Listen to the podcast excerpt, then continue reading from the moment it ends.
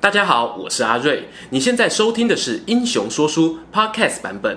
如果你想要观看有搭配图文的影片，欢迎到 YouTube 上搜寻《英雄说书》，诚挚邀请你订阅我们的频道哦。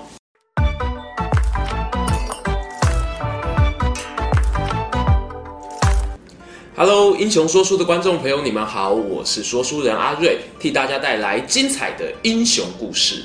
今天呢，我们要来聊一位三国时代最废的君主。诶，网友讲的，不是我说的。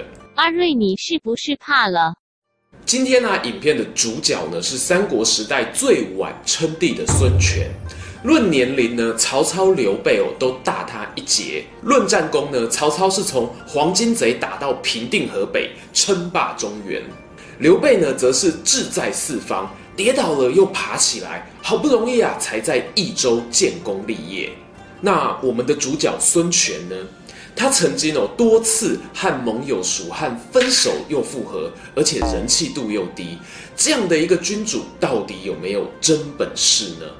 先来看看孙权的爸爸江东之虎孙坚，还有他的哥哥小霸王孙策，他们在战场上冲锋陷阵的表现呢，堪称是三国无双。可是人生不像打电动哦，作战不能太冲动。这两位呢，就是因为后来冲得太快，以至于呢，早早就领了便当下台一鞠躬。孙权在作战上的表现呢，虽然不如父兄那样子的勇猛哦。哎，这样讲是客气了啦。还有网友哦，发明像是张八百、孙十万这样子的外号呢，来取笑孙权。在合肥之战的时候，集结了十万大军，却比不上张辽的八百壮士夜袭。但是呢，在爱惜生命这一点上，孙权他算是有汲取了家族的血泪教训。领导东吴啊，长达五十年，活到了七十岁，这一口气呢，撑得比刘备和曹操都还要久。孙权呢，在家族当中排行老二。孙策对于这一个弟弟呢，其实是有计划的培训。当他初步平定江东的时候啊，就把孙权安排到阳县这个地方当个小主管，累积历练。而孙权呢，在这位大哥眼中啊，也多半是担任出谋献策的角色。就如同我们之前在小霸王那一支影片当中所提到的，孙策这个人的个人武勇虽然很抢眼，但是真正让他成为一个霸主的是在于他世人的眼光，他知道什么人应该要摆在什么位子上。孙权啊，他的强项一直都不是冲锋陷阵，而他的三弟孙毅呢，则是骁勇善战，比较像大哥或者是爸爸。当孙策临终的时候啊，以张昭为首的一票大臣呢，本来是要求孙毅接班，可是孙策却把印信交给了孙权。这边放个马后炮哦，孙毅呢，他后来在担任丹阳太守任内呢，被仇家刺杀，死的时候啊，也不过才二十岁。仿佛是应验了孙家不长命的这一个诅咒，让我们把目光的焦点呢回到孙权身上。大哥孙策过世呢，对他的打击非常大。原本孙权跟随军队或者是和其他军阀交涉啊，天塌下来都有孙策担着。突然之间，这些天大的压力直接放到他的肩膀上，丝毫没有给他试用期做缓冲啊。于是呢，他整天以泪洗面。逃避批改公文。前面提到呢，原本是挺三弟接班的张昭，他是备受信赖的顾命大臣。他看到孙权日也哭，夜也哭，立刻跳出来给孙权当头棒喝。现在天下大乱，危险四伏，没有时间让你在这边哭哭啼啼了。张昭啊，他直接把孙权架上马匹，出去视察士兵，这才让原本群龙无首的军心稳定下来。孙权这边的真情流露呢，在张昭传还有吴主传当中都有记载，我觉得有一定的可信度。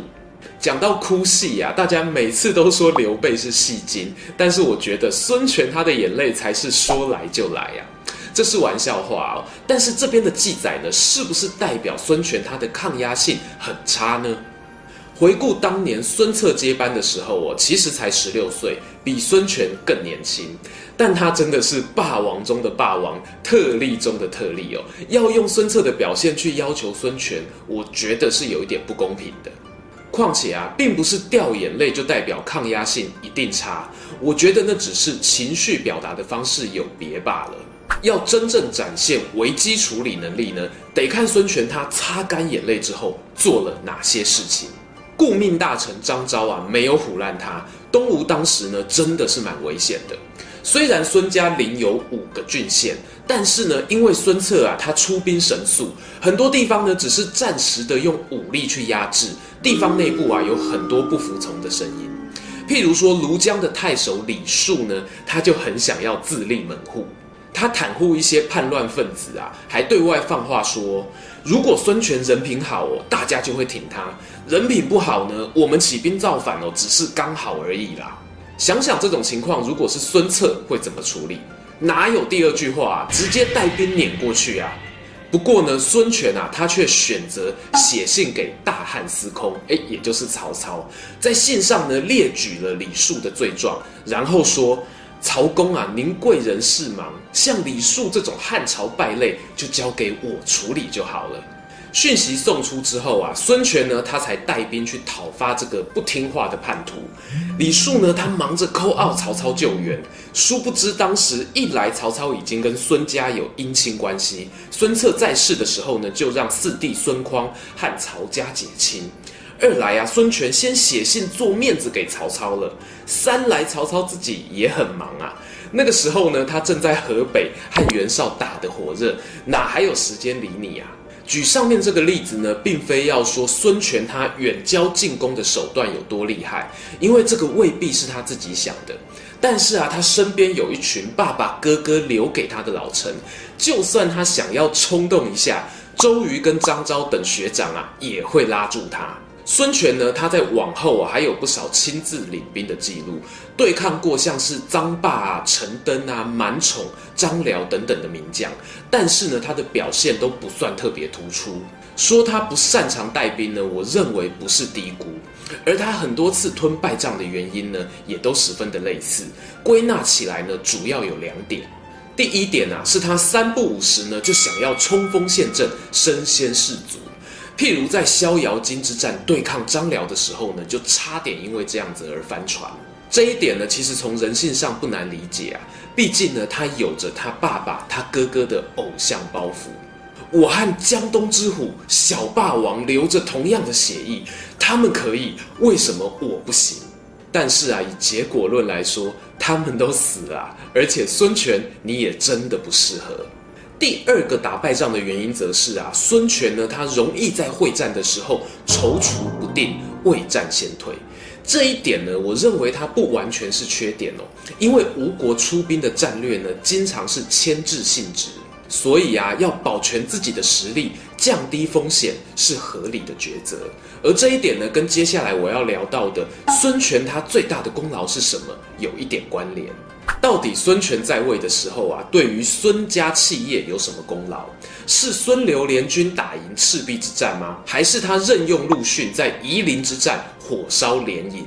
这些战功呢，今天都不会讲，因为啊，我认为孙权他最大的功劳呢，是在于让孙家企业永续经营，而不是积极的扩大获利。我相信呢，这很可能是孙策这个奇才看上弟弟的最主要原因。前面讲过，孙权他在接班的时候呢，其实地方州郡的势力呢是很不稳定的，所以他必须听取资深员工的建议来稳住局势。不过呢，孙权他在当了几年老板之后，其实他在汉朝朝廷里面的官位也不高，仅仅是个会稽太守。这边呢，显现出孙家的一个特色。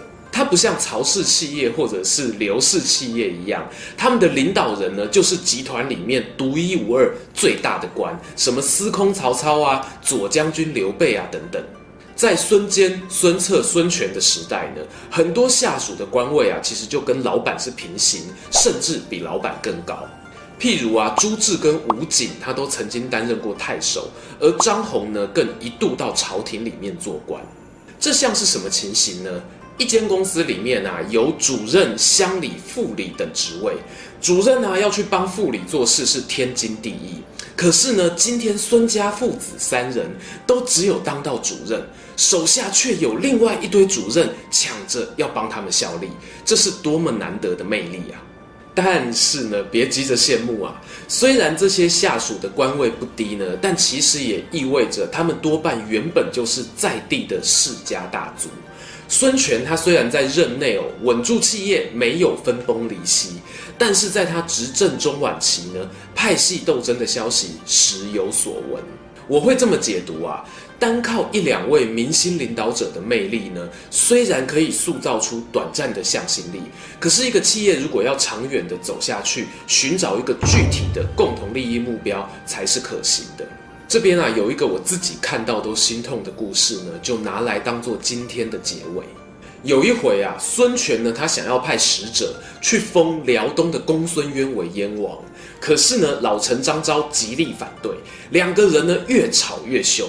孙权啊，这个时候气得差点就要拔出佩刀大骂：“吴国百官到皇宫里面以我为尊，出了皇宫则以您为尊，我对您的敬重啊，也算是顶天了。”可是呢，您每次都在大庭广众跟我唱反调，我怕我哪天真的忍不住啊，会做出让我自己后悔的事情啊。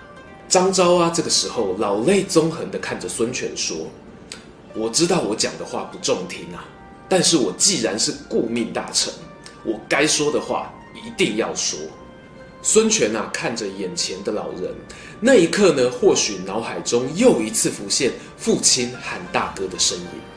忍不住悲从中来啊，把刀丢在地上，和张昭两个人哭成一团。纵观《三国志》里面呢，很少看见君主有出现这么大的情绪反应。